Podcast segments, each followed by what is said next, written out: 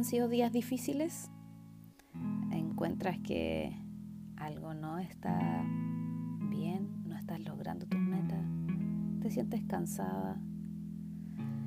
Yo he estado estresada y lo noto cuando pierdo el teléfono, las llaves, la billetera, la tarjeta, no sé dónde dejo el dinero y hasta dejo la puerta abierta de la casa.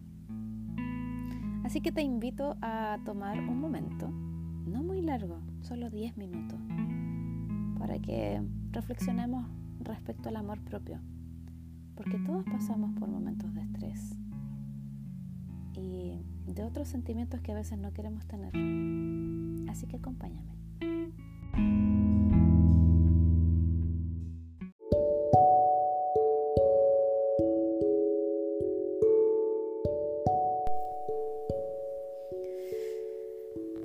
Esta semana he tenido la oportunidad de compartir con diferentes personas y ha sido maravilloso tomar ese momento, no solo por el compartir, sino por lo que me han entregado, por la oportunidad de escuchar y también la oportunidad de entregar experiencia, motivación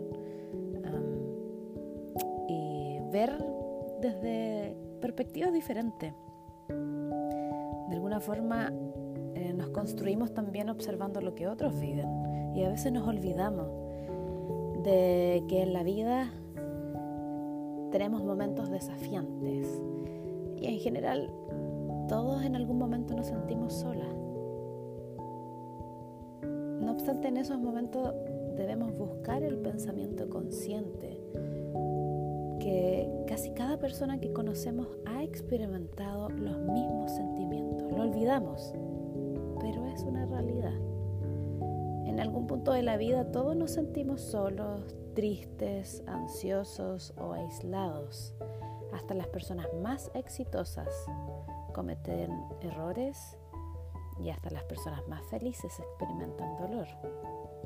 Esta semana pude conversar de las perspectivas de cómo me ven y también de cómo veo. Y he observado que muchas veces nos olvidamos de quiénes somos y siempre en general, no siempre nos enfocamos en lo bueno que tienen los demás y que lo que nos gustaría tener. Entonces estamos no en abundancia, sino en la escasez, en buscar eso que no está. De hecho, muchas veces cuando miramos a alguien y lo vemos tan pacífico, calmado, satisfecho, exitoso, e incluso observamos lo que han conseguido materialmente en la vida, olvidamos que también de vez en cuando ellos también experimentan sentimientos de vergüenza, de no ser dignos, decepciones, angustia. También se sienten sobrepasados olvidamos que nadie es perfecto. Ante esta realidad estamos todos invitados a soltar las expectativas de querer ser perfectas. Y no eres perfecta y no necesitas serlo. Una amiga una vez me compartió una idea que me ha ayudado muchísimo para reflexionar en los momentos en que me siento frustrada por no alcanzar la idea o la meta que me autoimpongo, ¿te la comparto? Aquí va. Es bastante sencilla y confío que también te será útil. Del 1 al 10, generalmente buscamos entregar un 10, pero de hecho está comprobado por estudios que han realizado tanto sociólogos como psicólogos respecto a esta expectativa que con un 7 ya logramos lo que nos proponemos. Y con un 8, un 9 o un 10 no es mucha la diferencia. ¿Lo sabías? Estamos acostumbradas a ver lo bueno en, en, la otra persona y nos cuesta mucho ver lo maravillosas que ya somos. Una parte de la riqueza de nuestras vidas viene de los errores que cometemos muchas veces olvidamos que eso es un aprendizaje. A pesar de lo que sintamos cuando cometemos un error, esa acción o decisión incorrecta no nos define como alguien incompleto, no nos define como una persona débil. Y la culpa,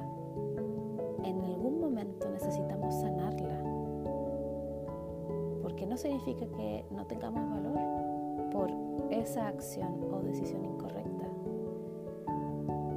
Creo que lo difícil es perdonarse, pero muchos lo han hecho. Entonces tú también puedes. Yo también puedo. Ninguno de nosotras, ninguna puede ser feliz, pacífica, satisfecha, exitosa todo el tiempo. En la vida necesariamente pasaremos por obstáculos. Es la forma en que aprendemos. Nadie quiere pasar por obstáculos. Yo no quiero los obstáculos.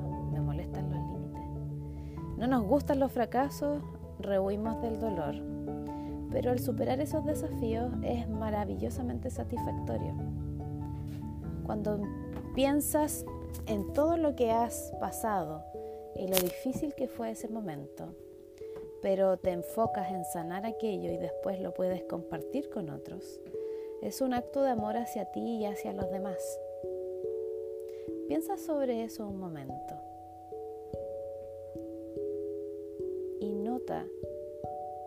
cómo te hace sentir el escucharlo.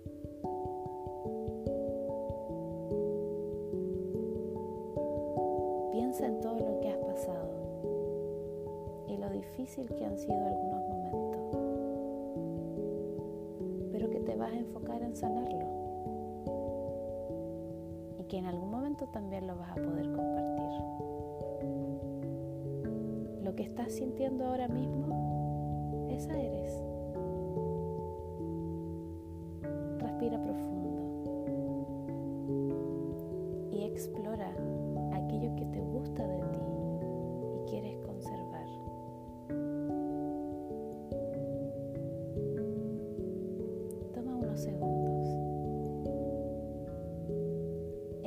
Tres atributos que te encantan de ti.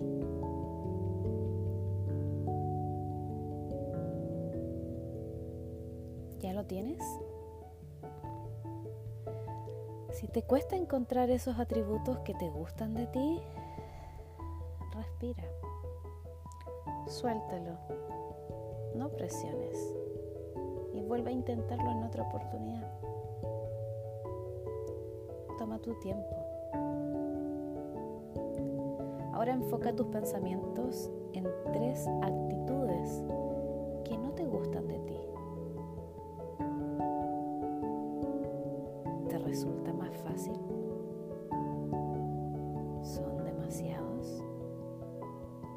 ¿No sabes cuál elegir?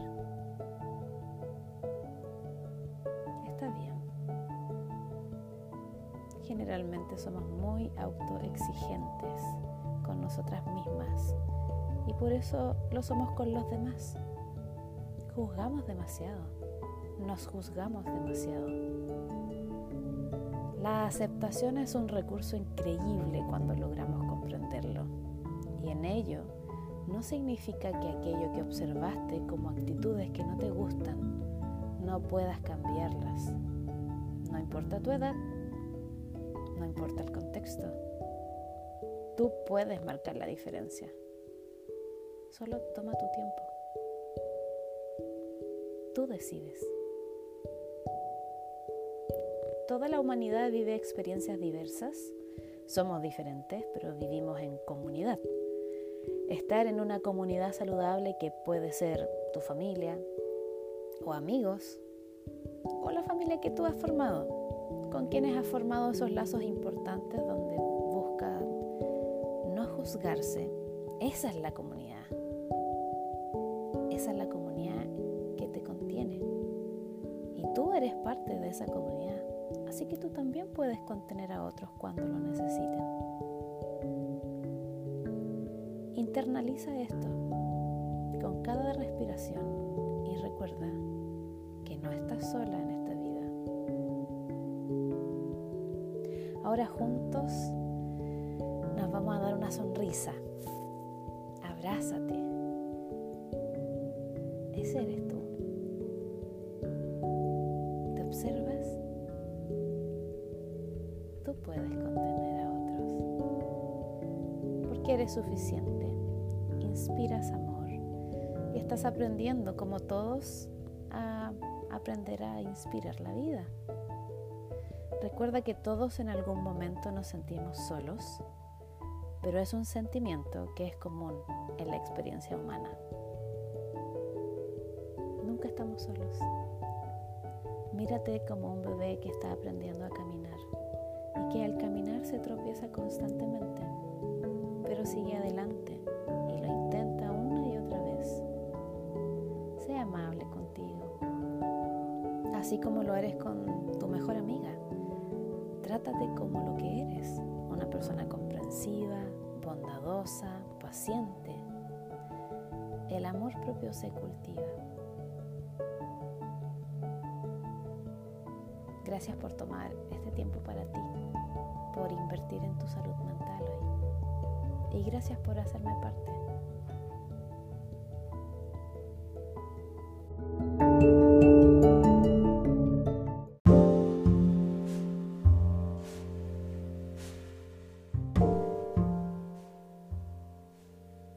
Eso fue por hoy día. Espero que el próximo podcast esté acompañado de alguna mujer extraordinaria como todas las que conozco. Y gracias por compartir este espacio. Es increíble cuando invertimos en el amor propio, porque así nuestra felicidad no depende de los demás. Y no significa que no queramos vivir con los demás, pero es importante ir valorándonos. Y poco a poco es algo para la vida. Que tengan buena semana. Nos vemos.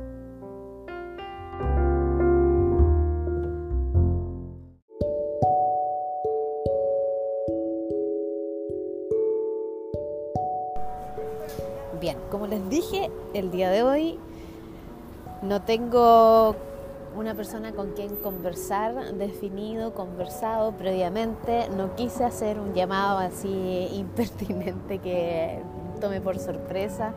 Eh, siempre es bueno, al menos en, en, lo que pienso respecto al tiempo, es consultar.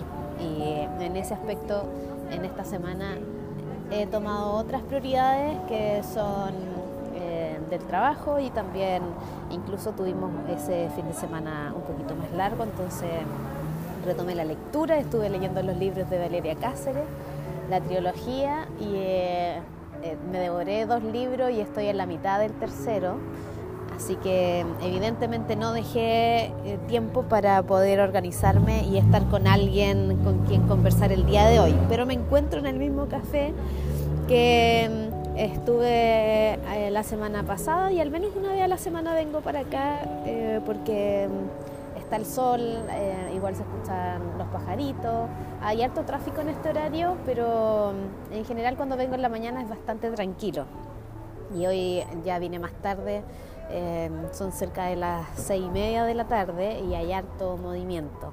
Pero no quise dejar pasar una semana sin tener un podcast porque mm, quiero saber sus opiniones. Em, me han mencionado que han sido hasta el momento temas de conversación que les interesa muchísimo y em, por cosas de trabajo y por cosas también eh, familiares parece que como en el círculo estamos bastante atentos a la salud mental, ha salido a la conversa bastante y em, tuve la oportunidad de conversar con varias mujeres en estos últimos días. Madres, otras no son madres, eh, mujeres solteras, mujeres casadas. Y, es un recurrente, es una cosa muy bonita que podamos entender la salud mental como algo positivo, eh, ver a los psicólogos, a los psiquiatras como eh, personas de apoyo y no para tratar gente loca. O quizás todos estamos locos y por eso es que utilizamos o utilizan algunas personas ese concepto. Así que, eh, bueno, la última conversación que tuve fue con eh, Clara Manso, ella es española, vive en, en la zona sur de España y tuve la oportunidad de entrevistarla con quien eh, conversamos varios temas, pero lo más lindo de ella es que tiene un programa que está saliendo por el canal 30 Linares en, un espacio sábado y domingo donde va a hablar con diferentes especialistas específicamente sobre el apego. Me parece súper interesante y también eh, que está muy ligado con la salud mental y qué es lo que creemos como humanidad acerca de eso. Pero mire, si yo estoy al frente del computador, lo que me encanta acá es que puedo usar el computador eh, fácilmente. Y eh, si coloco salud mental, ¿qué es? Me aparecen, las primeras páginas son de eh, Midline Plus y después sale WHO, la Organización Mundial de la Salud, además de también algunas páginas del MinSal, del Ministerio de Salud de Chile, el PAJO, que también es salud mental, está apoyada por la Organización Mundial de la Salud, pero es más local, es más eh, iberoamericano. Y después me sale medicalnewstoday.com y después van saliendo centros médicos que hablan sobre salud mental. Pero básicamente lo que nosotros podemos eh, encontrar en esto es eh, la palabra bienestar. Y la salud mental está muy ligada con el bienestar. La salud mental, dice la Organización Mundial de la Salud, es algo que más que la ausencia de trastornos mentales es eh, una parte integral de la salud y eh, está determinada por múltiples factores socioeconómicos, biológicos y medioambientales y existen diferentes estrategias e intervenciones intersectoriales que son eficaces y rentables en la promoción, protección y restablecimiento de esta. Hace un par de horas escuché una entrevista que habían hecho durante la semana en una radio a un fundador de una organización la cual está mm, enfocada en hablar sobre discriminación, sobre temas sociales y, mm, y él mencionaba algo que es sumamente importante tomar un momento de atención que es eh, en qué minuto cuando tú dices que estás triste, que tienes pena o cuando estás llorando, en qué minuto la otra persona eh, te puede decir que, no sientas eso. Y, resulta que, por ejemplo, los suicidios, que también eh, hace un par de meses atrás entrevisté a una psicóloga específicamente sobre el tema de suicidio, eh, ¿En qué minuto nosotros en nuestra cultura decidimos observar que todas las emociones que expresamos tenemos entonces que limitarlas con un no sientas eso, no llores, em, bueno, está diciendo que se va a suicidar por llamar la atención, cuando los niños también eh, tienen rabietas o, formas de expresión em, que expresan con violencia, con fuerza, tiene un motivo y eh, por eso es que mencionaba a la Clara Manso, porque el tema del apego, muchos de ustedes quizás siempre están enfocados en tremendos traumas de la infancia que tienen mucho vínculo con los padres, con, puedes decir con mi mamá, con mi papá, con un primo, con un hermano, pero generalmente son los padres los que en nuestra mente reflejan en algún momento vidas el, mentor negativo. pero en ese minuto es como la culpa es de... Y bajo la misma perspectiva, en la fundación en la cual trabajo, tengo una unas colegas, compañeras, amigas, hermanas eh, que en este último año han estado capacitándose en el lenguaje, cómo nosotros utilizamos en la cultura que nos envuelve, eh, entendiéndose como el país en donde vivimos, y, y, el tema de la culpa que trasciende la responsabilidad generalmente en el otro, en el que está fuera. O sea, eh, nos cuesta tomar la responsabilidad de nuestras vidas, de decisiones y eh, la identidad que, decidimos tener. Entonces, mucho de ese apego o desapego que tenemos enfocado con los traumas, que, que reflejamos en, en, nuestras formas de actuar y también en las formas en las cuales nos desarrollamos como personas, hay mucho de eh, la culpabilidad afuera. Y eh, por eso es que me llama la atención que en varias de las conversaciones que he tenido durante la semana sobre la salud mental, sobre las cosas que han pasado en la familia, sobre cómo es vivir con la pareja, el último podcast de hecho lo hicimos con Eduarda em, respecto a la responsabilidad afectiva, que me encantó el punto de vista que tenía Eduarda, yo de hecho no lo había considerado. Y em, la salud mental sale al reflejo también en periodo de campaña. Como saben, de profesión soy cientista político y como politóloga en este último tiempo, de hecho un post que puse ayer en mis redes sociales tiene que ver con eso, con el reencanto con la política desde el punto de vista que siempre lo he visto, pero que a veces me pierdo un poco en la crítica, em, que es la vida de lo político. Bueno, y dentro de eso hay mucha salud mental, el conversar, el trascender Em, temas que son personales o también que son comunitarios, está dentro de lo político. Entonces depende de nosotros como comunidad, depende de mí como Carla, de qué forma enfrento la vida, cómo decido vivirla y también cómo decido manifestar mis emociones. Ahora, la invitación, tanto para ustedes como para mí, es en qué medida la forma en cómo actúo y cómo decido hablar me identifica y también fomenta o limita el desarrollo de la otra persona que abrió, abrió su corazón para manifestarme su sentir. Entonces los temas de suicidio, los temas de depresión, los temas de ansiedad son condiciones biológicas son situaciones que son muy parecidas a otro tipo de condiciones como la diabetes, que las personas con diabetes tipo 1 tienen que suministrarse insulina inyectándosela. Bueno, las personas con ese tipo de complejidad de salud no podemos decirle, ay, pero tranquilo, eso es solucionable, eh, no tienes que llorar eh, genera en tu mente un antídoto.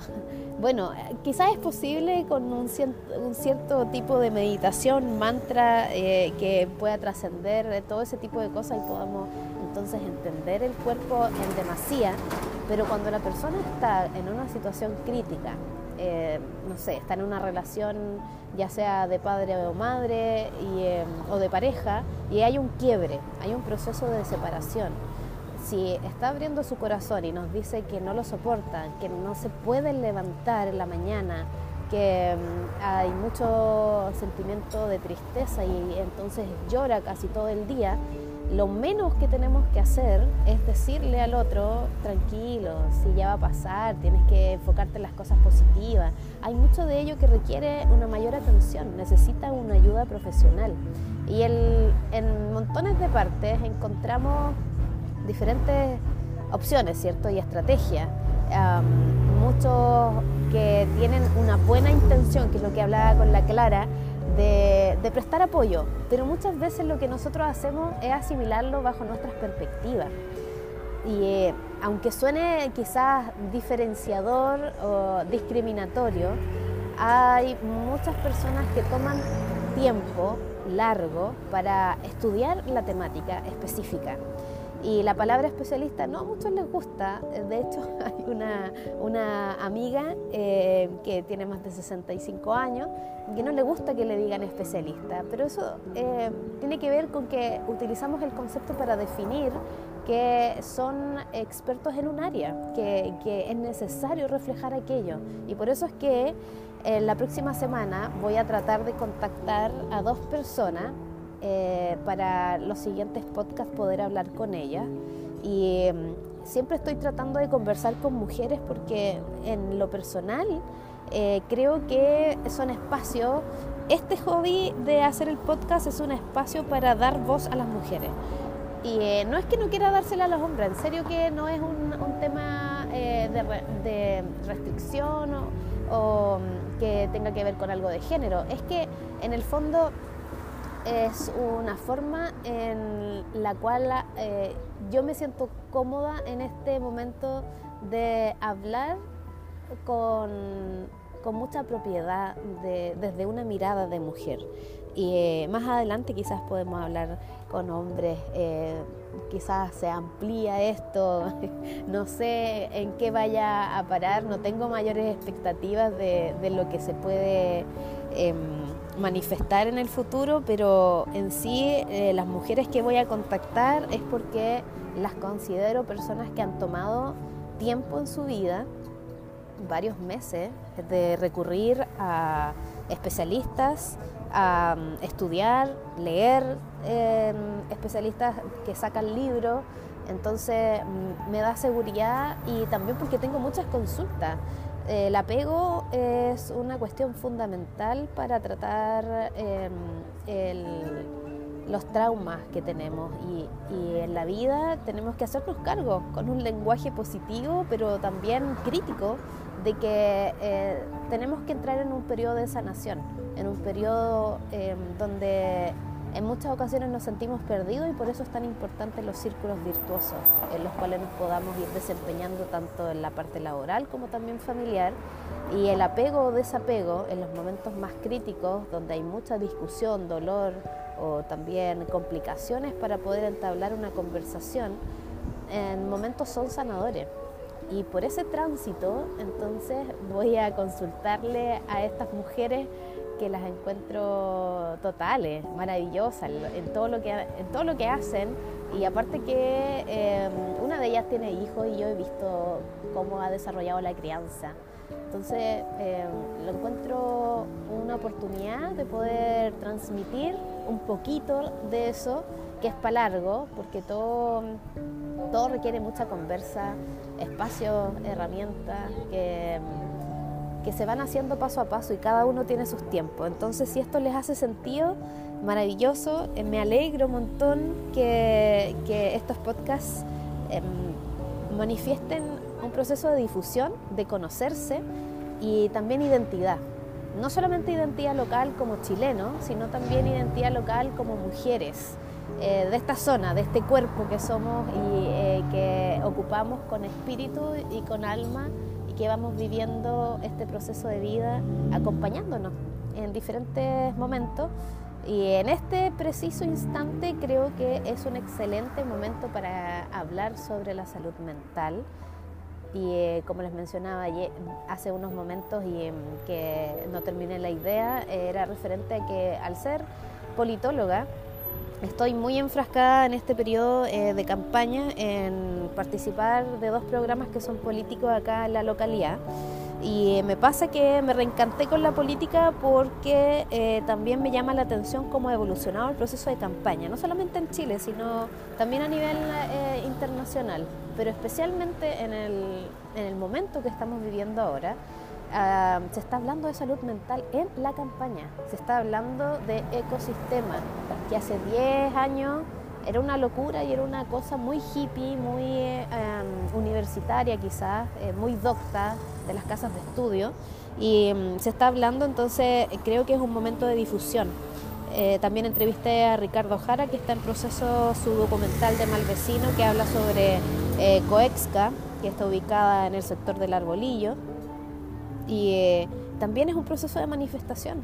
Esas personas son adultos mayores. Entonces, imagínate lo doloso que es estar en un lugar que tú estás construyendo para estar en paz y tienes un, vecino horrible, que tu casa está lleno de mosca y que mm, ninguna autoridad, gobierno que sea, no ha sido capaz de intervenir en aquello por limitancias legales y políticas pero que de algún modo, si llega a ser nominado para el Oscar desde Chile, Mal Vecino podría llegar quizás a Netflix. Actualmente Ricardo nos contaba que estaba en Alemania, que había llegado a Inglaterra, que ha sido eh, traducido en siete idiomas. Si tienen la oportunidad, métanse en YouTube y busquen Mal Vecino.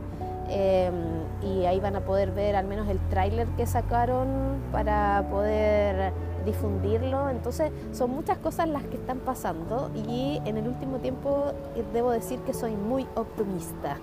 Pese a cualquier cosa que ocurra y que de repente tengo bajo el ánimo, pero eh, de algún modo el conocer sus historias y conversar con la gente linda que, que he estado conversando, eh, de algún modo me ayuda a mantenerme positiva. Busquen en YouTube Mal Vecino, tráiler, estreno octubre 2021 y em, el documental también, bueno, Ricardo va a ir a, la red a, hablar sobre eso y Y espero que, que no se queden en lo negativo, sino que también permita hablar sobre salud mental, porque esas personas que están ahí y en varias localidades, muchas comunidades están pasando por situaciones donde las empresas se instalan sin preguntar y que eh, el beneficio, hay 22 trabajadores en la empresa y son más de 1.200 afectados negativamente en la zona. Esas conversaciones también son importantes, pero hablarlas desde una perspectiva eh, consciente a pesar de que los enojos, las rabietas, las mentiras son parte de nuestra personalidad, mm, yo confío mucho en nuestra evolución y que podemos salir adelante, siendo todo eso, comunidad. Así que comunidad hermosa de eh, estos podcasts, espero haber sido parte de su día y eh, que revisen también los otros podcasts si no los han escuchado y que sigan a cada uno de los que ya han estado acá porque de esa forma tienen herramientas, son personas que lo que hacen lo hacen con cariño y que también están conscientes de que en el camino eh, siempre estamos rodeados de gente y tenemos que decidir quiénes queremos que estén cerca y quiénes queremos que estén lejos. Espero que ustedes se sientan acompañados y eh, nos vemos en el próximo podcast con otra mujer maravillosa hablando de salud mental. Me comprometo a aquello, espero cumplirlo y eh, espero también que sea una conversación amena. Un beso, un abrazo a la distancia. Nos vemos en el próximo podcast.